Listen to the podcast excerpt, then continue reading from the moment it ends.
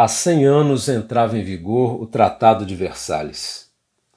O Tratado de Paz assinado pelas nações europeias em 1919, mas ratificado apenas no dia 10 de janeiro de 1920. Esse tratado pôs fim oficialmente à Primeira Grande Guerra Mundial. Com esse tratado, aqueles que o promoveram, acreditavam que estavam criando um marco que estabeleceria o fim das guerras, o fim das invasões, o fim das conquistas de territórios alheios. Era um marco da paz, um marco da boa convivência, do respeito às outras nações era o início de uma nova harmonia. Essa expectativa, todos nós sabemos, não durou muito.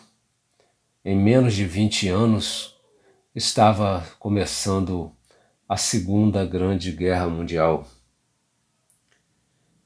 Em toda a história, as pessoas fizeram empreendimentos acreditando que estariam estabelecendo um mundo melhor estabelecendo uma condição melhor para a humanidade, mas no fim perceberam que não passavam de utopias. Aliás, essa palavra utopia, palavra de origem grega, ela tem seu prefixo ou, que significa não, e topos, lugar. Utopia quer dizer não lugar aquilo que não tem endereço, ou seja, não se encontra em lugar algum. Como disse Franklin Leopoldo Silva, a utopia é aquilo que você pode descrever em detalhes, exceto o seu endereço, porque é ilocalizável. É ilocalizável por quê? Porque não é realizável, não é possível. Aliás, nesse mundo real, o mundo que tem endereço, o que se vê é o mal. Então, nos sonhos, nas imaginações, criadas justamente por causa da maldade do mundo endereçável, está ali, apenas ali, a utopia, aquilo que não tem lugar fora da imaginação humana. Foi assim que Thomas Moros, o famoso escritor da utopia, pensou também. Vale lembrar que esse prefixo ou, que significa não, parece que muitas vezes é esquecido e em seu lugar coloca-se outro prefixo grego, eu, que significa bom, como se utopia não fosse o não lugar, mas fosse o bom lugar. Então, falamos, por exemplo, de um passado eutópico, ou seja, que era um bom lugar onde se viveu uma situação melhor. Mas a realidade é que se esse bom lugar não existe, então ele é utópico. E por mais que se possa ter no pensamento o bem, mas a utopia permanece presente como algo que não pode estar presente. Por isso podemos dizer, como disse Oswaldo de Andrade, que desde que alguém se sentiu mal com as circunstâncias em que vivia, a utopia ali nasceu. Quando se trata de indivíduo, nós falamos que ele sonha mas quando se trata de comunidade, falamos que ela tem utopia. Podemos dizer então, como Francis Wolff, que os sonhos estão para o indivíduo como as utopias estão para a sociedade. É nesse consciente coletivo durkheimiano que nós encontramos as utopias. As pessoas sonham juntas com um lugar que não existe. E por mais que alguns possam crer que o esclarecimento advindo das experiências humanas, das vivências históricas, é, possam criar aí um progressivo desapego às utopias, parece que as utopias sofrem mutações e conseguem se reinserir nas nossas células. A avó da minha esposa faz 103 anos no dia 1 de janeiro de 2021. Essa, obviamente, bisavó de meus filhos, ao fazer 103 anos de idade, podemos dizer que em sua vida já viu muitas pessoas se engajarem em sonhos e depois se desiludirem. Pessoas nascerem com tantas oportunidades e jogarem a vida fora, desperdiçando as chances que uma a uma se apresentavam.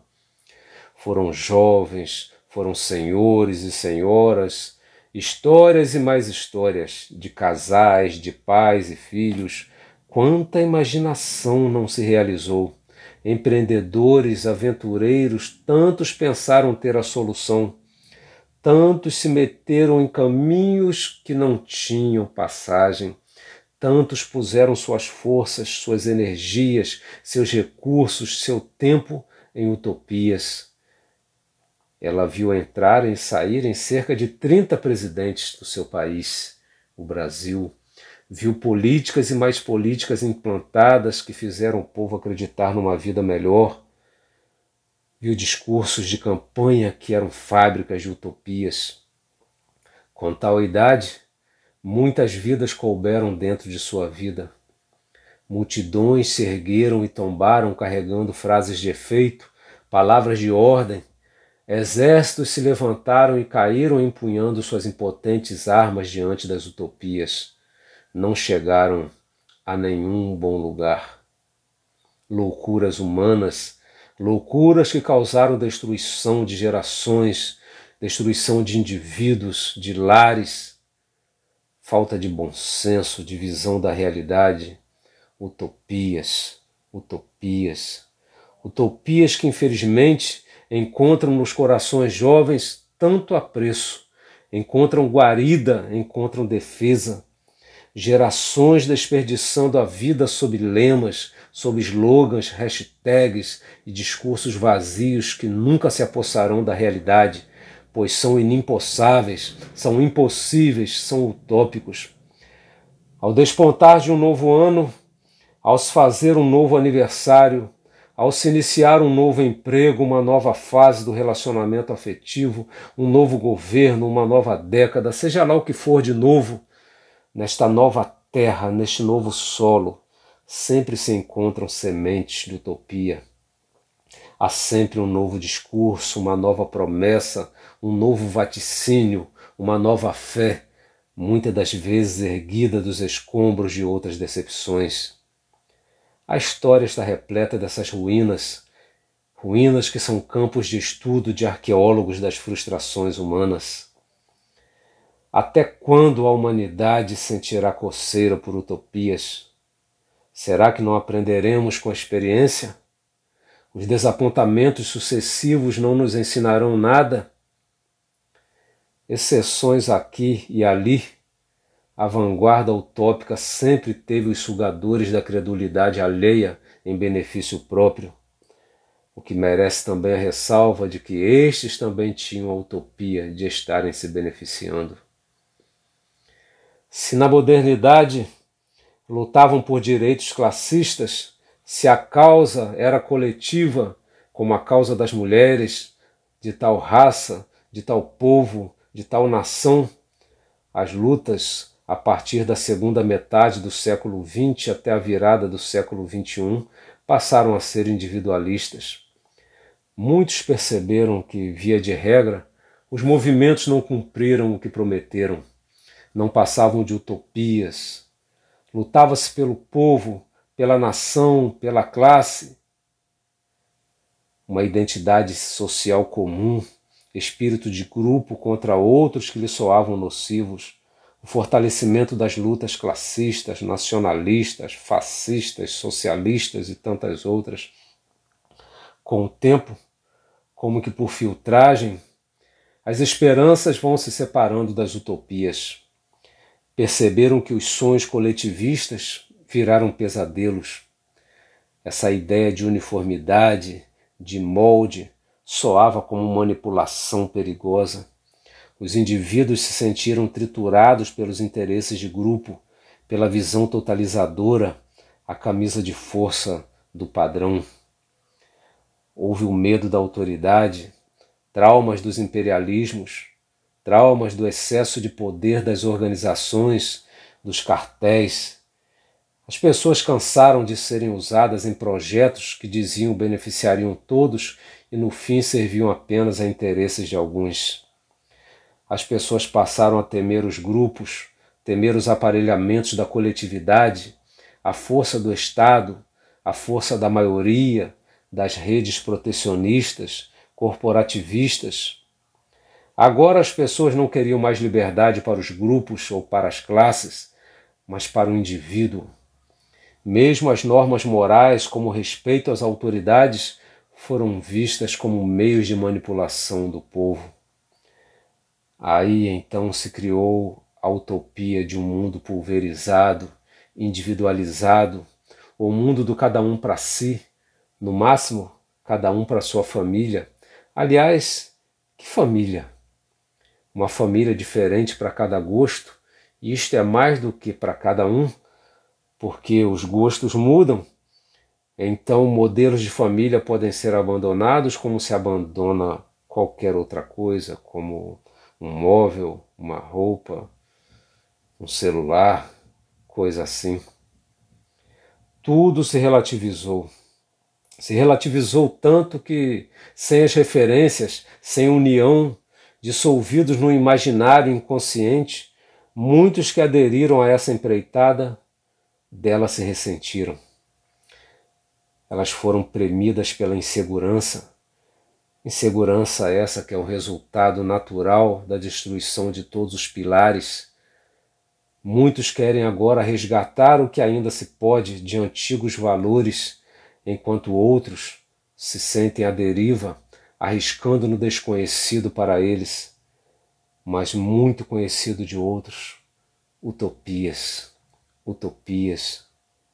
Com medo de promessas para outros tempos, aos que mergulham na satisfação imediata, só se interessando no aqui e no agora, no formato personalizado de seus interesses. Isso que se tornou o filão consumista até no aspecto religioso, onde se promete respostas rápidas às preces, satisfazendo desejos de todos os tipos, mesmo os desejos egoístas e mais insanos. O problema é de tal gravidade que, se não sabemos bem quem somos, pois se tornou impossível definir questões básicas como a diferença entre homens e animais, também entre homens e mulheres, entre cidadãos e criminosos, entre o bem e o mal. E como se não bastasse todo esse caos, há aqueles que lamentam o fim das grandes utopias, alegando que davam sentido à vida, que apontavam um norte, para quem quer viver uma vida fictícia, as utopias fazem falta, mas para os que buscam a verdade, é justamente das utopias que se quer desvencilhar. Em meio aos que buscam substitutos, por exemplo, substitutos às bandeiras políticas, mergulhando em causas que vão de úteis a ridículas, encontram-se os que perderam junto às utopias também a esperança, aqueles que entregaram os pontos. Parece com o caso daquele que tenta salvar doentes que estão desanimados, distraindo de seu mal, afirmando que tudo não passa de um engano, ou ainda dizendo que vai reverter seu quadro com uma simpatia qualquer. Será que não haveria na realidade alguma saída? Uma saída que não seja utópica? Certa colega me disse há pouco tempo: vamos morrer se não tivermos outras utopias para substituírem as antigas. e disse isso num tom de profunda preocupação. Então eu lhe disse que nós não morremos por perder utopias, mas por perder verdades. Por perder utopias nós vivemos, pois enquanto nas utopias nós apenas pensamos que vivemos. Não há mágica, não há surpresa. Só o amor pode remendar os cacos. Não são as distrações, por mais elaboradas que sejam, ainda que reeditadas e retificadas milhares de vezes. Nem é também a genialidade de uns poucos dignos de nota. O outro não lhe exime de sua responsabilidade. Não adianta enfiar a cabeça no chão, nem acompanhar os apoteóticos vendedores de elixir. As pessoas aderem a causas descartáveis e quando esse amálgama se quebra, vê-se que não passava de utopia e logo se investe na criação de uma nova utopia, pois sem ela, esse tipo de sociedade se esfacela. Como é possível suster uma sociedade por utopias? A quem interessa? Ou será que isso é tudo que resta? Esse tema tão extenso e de modo algum esgotável em qualquer fala humana faz ao menos refletir sobre quantas vezes mais as pessoas precisarão se decepcionar para reconhecerem sua carência. Precisamos de Deus. E se alguém retruca que a fé em Deus foi culpada de muitos males, causa de terríveis utopias, fato é que essa fé destruidora não era num Deus de amor e de justiça. O amor sem justiça não passa de sentimentalismo, imaginações de corações delirantes, paternalistas, assistencialistas, na utopia de que apenas com isso criarão pessoas, sociedades mais saudáveis. A justiça sem amor, por seu turno, é tirania, é crueldade, indiferença que gela e torna impossível as relações afetuosas. Tira a alma do povo, tira a alma do indivíduo. Muitos filósofos e teólogos se sentiram no dever de depurar a fé de suas arestas nocivas, resgatando sua essência. Em meio a tantas utopias, faz sentido perceber a angústia de Rousseau, reclamando das interferências que se põem a deturpar a realidade, ao bradar: Quantos homens entre mim e Deus! Noutras palavras, Quantas utopias entre mim e a verdade!